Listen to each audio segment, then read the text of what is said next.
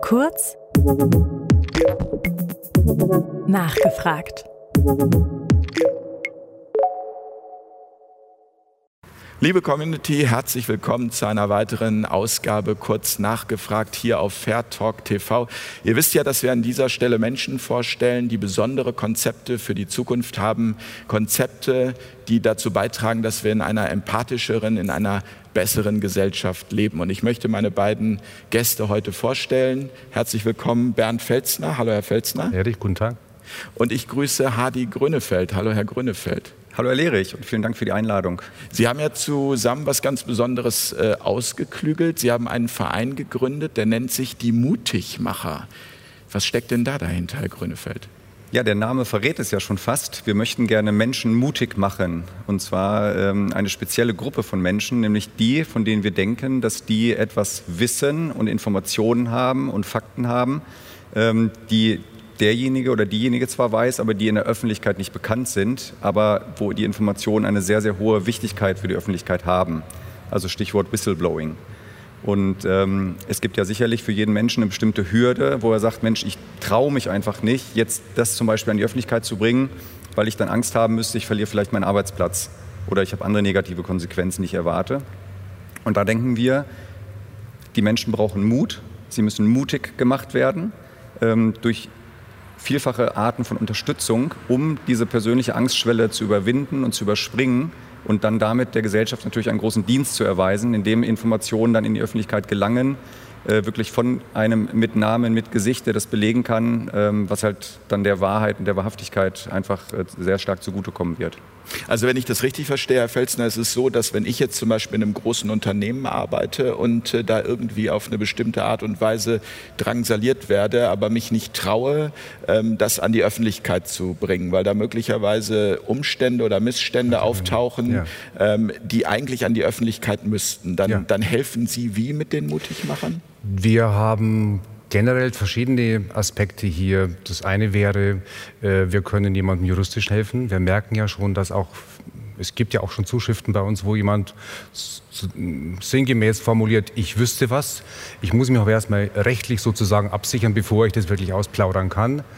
Äh, wir können Leuten, die äh, letztlich monetäre Sorgen haben, unter Umständen auch monetär helfen. Wir können genauso gut auch Leuten, letztlich geht es sozusagen immer um das, um das Thema Geld, die Abhängigkeit eines ähm, Angestellten. Wir können dem unter Umständen auch eine Wohnung stellen oder eine vergünstigte Wohnung bieten etc. Also in der Richtung haben wir eine ganz gute Bandbreite. Warum? Weil wir auch relativ viele Helfer bereits haben und auch noch ganz, ganz viele generieren wollen, die dann sozusagen bedarfsgerecht unterstützen, damit wir an wichtige Informationen kommen. Sie sind Unternehmer in der Immobilienbranche. Mhm. Ähm, grundsätzlich könnten Sie ja sagen, ähm, das interessiert mich jetzt alles so gar nicht, was hier äh, passiert gerade. Ja, ja. ähm, wieso sagen Sie als Unternehmer, dass man jetzt mhm. äh, Flagge zeigen muss? Also, ich bin seit über 25 Jahren Unternehmer und äh, ich muss klar sagen, ich bin das geworden, weil ich freiheitsliebend bin.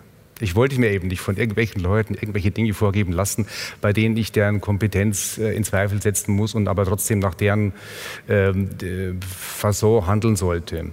Und warum mache ich es jetzt?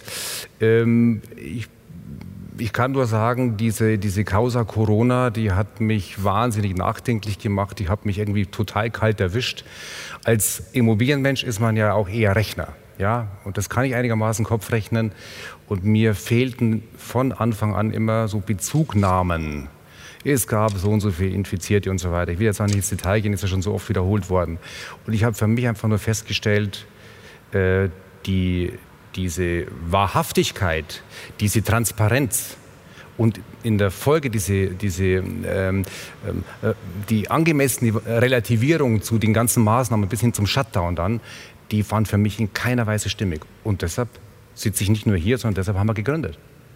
Denn letztlich, um das vielleicht auch klar zu sagen, ist mir dann bewusst geworden, wenn hier die Dinge einfach nicht stimmig sind äh, und trotzdem aber ständig postuliert werden von unseren 700 sogenannten Interessenvertretern, äh, mit, mit der Konsequenz, dass sie sich dann sozusagen über diesen Kanal der Massenmedien in eine irrsinnige Verbreitung bringen.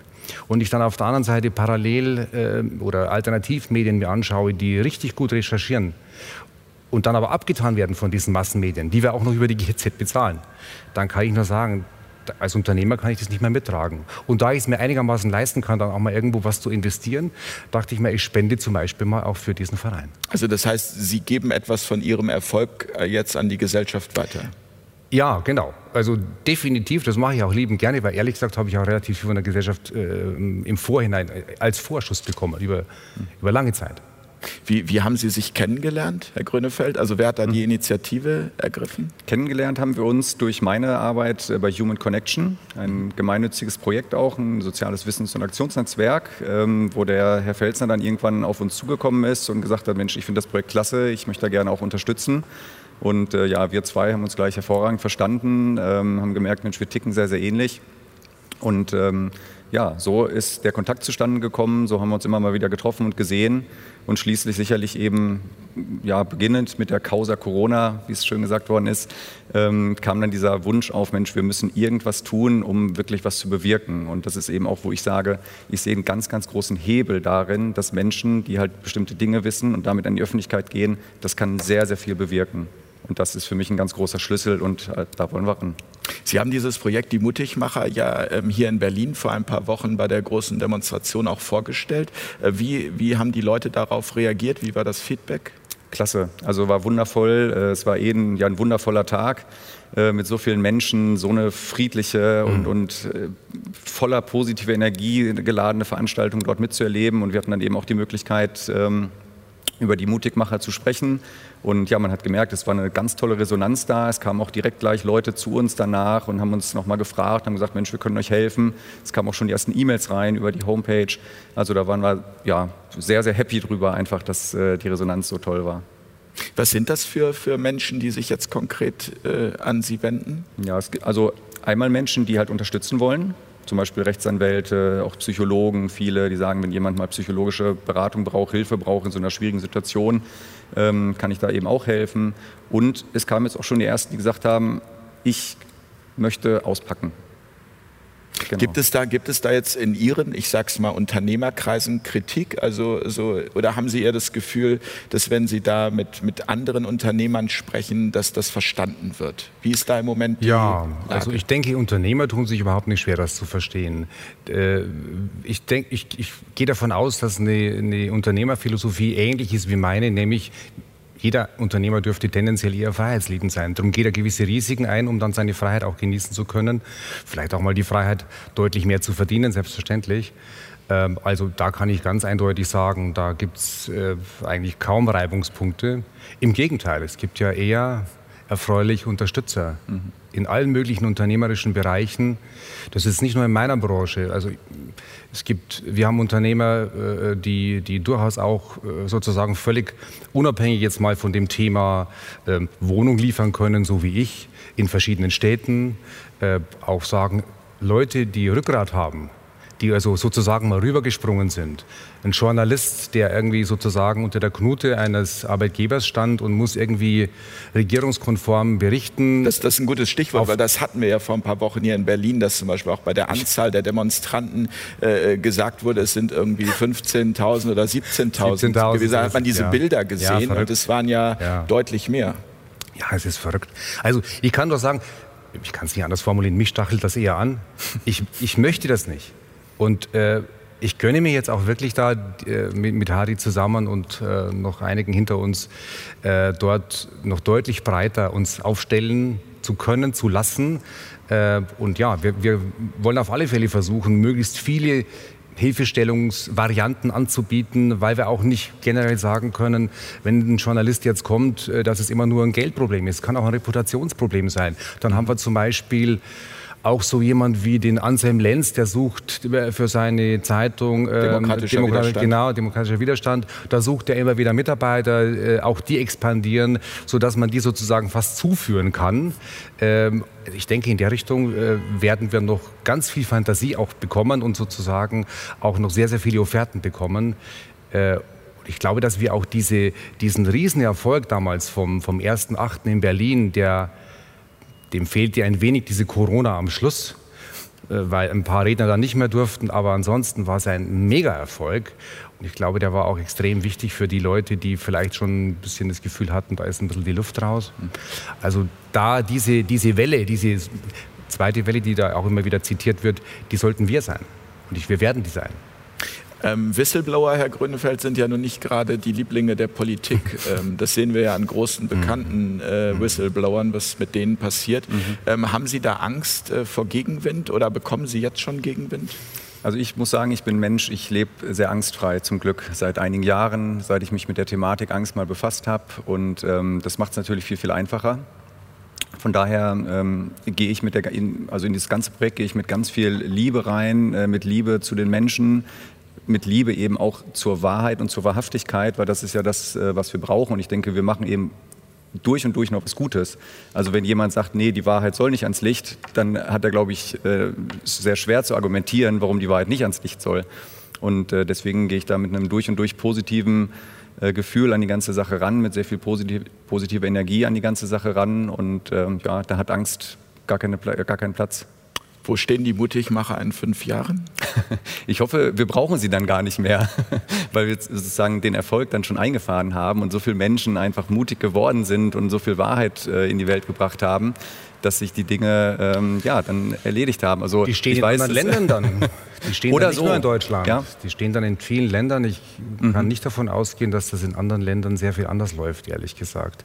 Diese, diese tendenzielle und, und auch tendenziöse Stimmungsmache äh, der, der der, der, Massenmedien in irgendeiner Konformität, die aber leider überhaupt nichts mit den Interessen der Gesellschaft, mit der breiten Masse zu tun hat.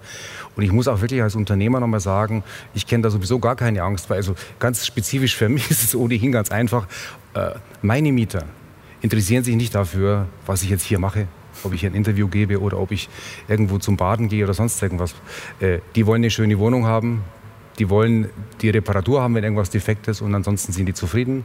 Äh, für mich ist es eigentlich eher so, äh, gerade dieses Angstthema ist eben, es passt so wunderbar zu uns, weil wir ja erkennen können, dass diejenigen, die was zu sagen haben, ja diese Angst letztlich versuchen irgendwie zu lösen und das können sie nur mit uns. Und wenn wir wiederum angstfrei sein können, weil Hardy zum Beispiel sowieso ein angstfreier Mensch ist und ich unabhängig bin, ich bin sozusagen äh, privilegiert. Es, es kann mir keiner was. Äh, äh, es läuft einfach, wenn ich morgen tot bin, läuft es auch weiter. Das macht natürlich den Rücken frei, dass man sich wirklich auf solche Dinge konzentrieren kann. Ja, dass man die wahrhaftigen Dinge einfach anpackt, umsetzt und, und aber wie wird man, wie wird man angstfrei? Das ist jetzt nochmal so ein kleiner Schlenker, aber das finde ich spannend, weil mhm. Angst ja im Moment wirklich ein, ein Kernthema ist, ein Kernthema in unserer Gesellschaft. Mhm. Wenn ich zum Beispiel auch die ganzen Kinder sehe, die mit Masken ja. durch die ja. Gegend laufen müssen. Teilweise sollen jetzt auch äh, Masken an Schulen Pflicht werden oder sind ja. es schon äh, größtenteils. Ähm, die Angst, die da ist, was, was ist Ihr Tipp, Herr Grünefeld? Äh, was kann man da tun? Mhm. Ich glaube, das ist schon ein relativ langer Prozess. Also es geht äh, sehr darum, sich einfach mit sich selbst zu beschäftigen, äh, mit, dem, mit den Grundfragen des Lebens. Warum bin ich hier? Was mache ich hier? Also es geht so in philosophische Fragestellungen rein. Und äh, irgendwann äh, kommt dann, glaube ich, wenn man das lang genug sich mit solchen Dingen beschäftigt und auch sehr das Thema Achtsamkeit äh, dabei in den Vordergrund äh, nimmt, kommt irgendwann automatisch, glaube ich, der Moment, wo man sagt, warum Angst? Also Angst ist für mich eben nur was, was mich irgendwie hindert, was mich bremst. Das bringt mich niemals nach vorne sondern äh, es ist immer irgendwas, äh, was negative Konsequenzen nach sich zieht. Und ähm, man kann sich das sozusagen ein bisschen logisch versuchen herzuleiten. Dann gibt es bestimmte Situationen, wo man es anwenden kann. Erst nicht so gut, weil man doch in die Angst zurückfällt. Dann merkt man, wow, es hat funktioniert. Und irgendwann ist es wie ein Automatismus, dass die Angst dann einfach merkt, man sie ist weg. Sehen Sie beide in, der, in dieser Krise jetzt gerade mehr die Chance oder haben Sie mehr die Sorge, dass ja. es ähm, dass also es noch weiter Am Anfang geht. war ich baff, weil mhm. es ja immer hieß, äh, die Welt nach Corona wird nicht mehr die gleiche sein wie vorher. Und also damit konnte ich mich erstmal nicht anfreunden. Ich dachte, die Welt vorher war nicht so schlecht. Jedenfalls jetzt meine ich nicht. Ja. Und jetzt inzwischen muss ich wirklich sagen, mit all dieser, ich, ich will es so direkt sagen, Verlogenheit mhm. in den Medien, der extremen Verfälschungen. Ich kann nur noch mal klar wiederholen, als wir damals am 1.8 richtig freudestrahlend so irgendwann um, weiß ich nicht mehr, 13, 14 Uhr feststellten, Harry und ich haben noch gesagt, wir sind nicht so, also ich bin nicht so ein Fußballfan, ich habe nicht das Gefühl, wie viel sind das? Und dann haben wir gesagt, ja, vielleicht sind es 100.000. Und dann kam ich ja nach zurück und dann sagte, hast du die Zahl schon gehört? Und dann war, war die 800.000 war es, glaube ich. 800.000. Ja. Und vielleicht waren es sogar noch mal ein paar mehr. Und dann kamen schon die Ersten, die sagen, schau mal, was die Bild zeigt. Die, die reden von 12.000 oder 17.000 oder sowas. Da kann ich nur sagen, ja, es ist eigentlich, das ist eigentlich Irrsinn. Und man merkt eben wieder, was diese Massenmedien für eine, ähm, ja, für eine Ausstrahlung haben, im wahrsten Sinne des Wortes. So ein Tagesthema oder ähnliches schauen halt irgendwie auch noch sieben, acht, oder, äh, sieben, acht Millionen Leute. Und auf der anderen Seite kann ich eben nur sagen, wenn ich noch mal kurz zurückspringen darf, als ich im März diese Causa Corona mir so anschaute, habe ich mir nur gedacht, Himmel, Donnerwetter. Ich gucke diese Massenmedien schon seit fünf Jahren nicht mehr. Aber du, du, warst ja gezwungen, du musstest jetzt mal reinschauen, weil alle ja sagten, da ist was ganz Dramatisches im Anrollen und Herr Drosten irgendwie mit sieben Millionen Toten kam und so weiter, das habe ich dann auch irgendwo aufgeschnappt. Wenn man sich überlegt, was da an Angst verbreitet wurde, über Wochen und dann gerade bei der ähm, gefährdeten Gruppe alte Leute, die sowieso mit Verlaub wahrscheinlich ein bisschen mehr Zeit haben, den ganzen Tag Fernsehen zu gucken und die dann bombardiert werden mit dieser Angstmache, dann kann ich wirklich nur sagen, all das sind eher für mich Motivationen. Als Unternehmer suchst du immer gerne mal eine Herausforderung. Es geht schon lange bei mir nicht mehr ums Geld. Äh, äh Gott sei Dank. Ich hoffe, es kommt nicht noch. Äh, Corona kann man nicht äh, definitiv äh, einschätzen. Ich habe noch nie Corona machen müssen im Sinne des Unternehmers. Aber ansonsten ist es für mich ganz klar eine sportliche Herausforderung. Und ich glaube, zurück zu Ihrer mhm. Frage, ich glaube, dass wir eine Nach-Corona-Zeit haben könnten, die wirklich vielleicht auch in der Politik einen Paradigmenwechsel bringt. Und das wäre dann wirklich eine coole Nummer. Und dann aber nicht, ich kann es nicht anders sagen, ich hoffe, dass es nicht so radikal klingt, aber ich glaube, mit diesen 700 Leuten kriegen wir das nicht mehr hin. Ich glaube es nicht. Wir müssten, wir müssten ein anderes Konzept haben dann. Und ich hätte eine total simple Idee, aber erzähle ich vielleicht noch. nee, erzählen Sie gerne. Die, äh. Äh, also ich habe mir, ich, über, über, Monate überlege ich mir, man kann ja nicht immer nur lästern, aber äh, äh, ich bin auf die Idee gekommen, weil ich bei KenFM mal diese Democracy-Geschichte gesehen habe. Hm, von, von Marius Jungen. Krüger, glaube ich. Ja, das kann sein. Also äh, eine coole Nummer, wo ich mir dachte, das ist intelligent.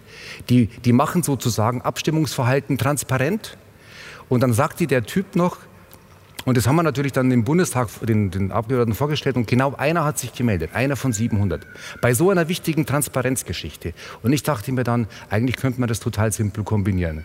Man würde sagen, jeder Bewerber künftig, der Abgeordneter werden möchte, der kriegt von uns die 50 bis 100 menschheitsessentiell wichtigsten Fragen. Da machen wir es für ihn bequem, machen wir Multiple Choice. Ja, nein, weiß nicht. Und unten im Kleingedruckten steht, und wir machen es irgendwie auch gelb unterlegt oder so, und wenn er sich danach nicht hält, falls er Abgeordneter wird, dann ist er auch gleich wieder draußen. Und das kombiniert mit dieser Democracy-App, wo man es dann äh, sozusagen in seinem jeweiligen Wahlkreis und so weiter sieht, das wäre eine wunderbare äh, Transparenz, bei der man relativ viel abdecken könnte. Und auch wenn das natürlich jetzt sehr, sehr laienhaft, so Bierdeckel ähnlich klingt, meine ich, wäre das eine weit bessere Situation als die, die wir jetzt haben. Wir wählen jemand, der verspricht uns alles Mögliche und danach sagt er, kann mich A nicht erinnern, B, die, äh, die Erfordernisse sind jetzt anders, äh, wir konnten es leider nicht so machen, ich hätte es gerne gemacht und so weiter. Koalitionsproblem, der Partner möchte es nicht und so weiter. Da haben wir gar nichts davon. Also es kann aus meiner Sicht sozusagen jetzt nur deutlich besser werden. Und es ist deswegen auch äh, die Mutigmacher ja eben so schön, weil es ja auch zeigt, auch dieses Projekt, dass jeder tatsächlich etwas machen kann nach seinen Möglichkeiten. Mhm. Also ich höre ja immer noch ganz oft so auch in meinem Bekanntenkreis teilweise, dass dann Menschen sagen, ja, können wir eh nichts machen, können wir eh nichts machen. Und dann zeigen mhm. aber zum Beispiel auch solche, solche Großdemonstrationen, wie zum Beispiel Michael Ballweg sie jetzt auf den Weg gebracht haben, das hat ein Mensch gemacht, natürlich mit ganz vielen Helferinnen und Helfern, ganz klar. Aber da ist jemand gewesen, der hat gesagt, ich habe eine Initialzündung mhm. und ich mache das mhm. jetzt, so wie Sie jetzt die Mutigmacher machen. Ja.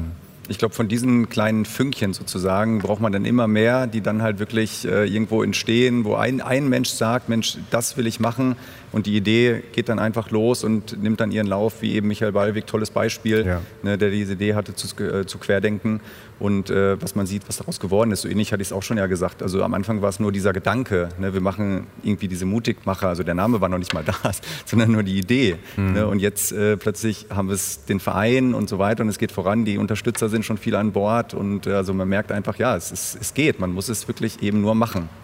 Man muss mutig sein und sich bei den Mutigmachern bewerben.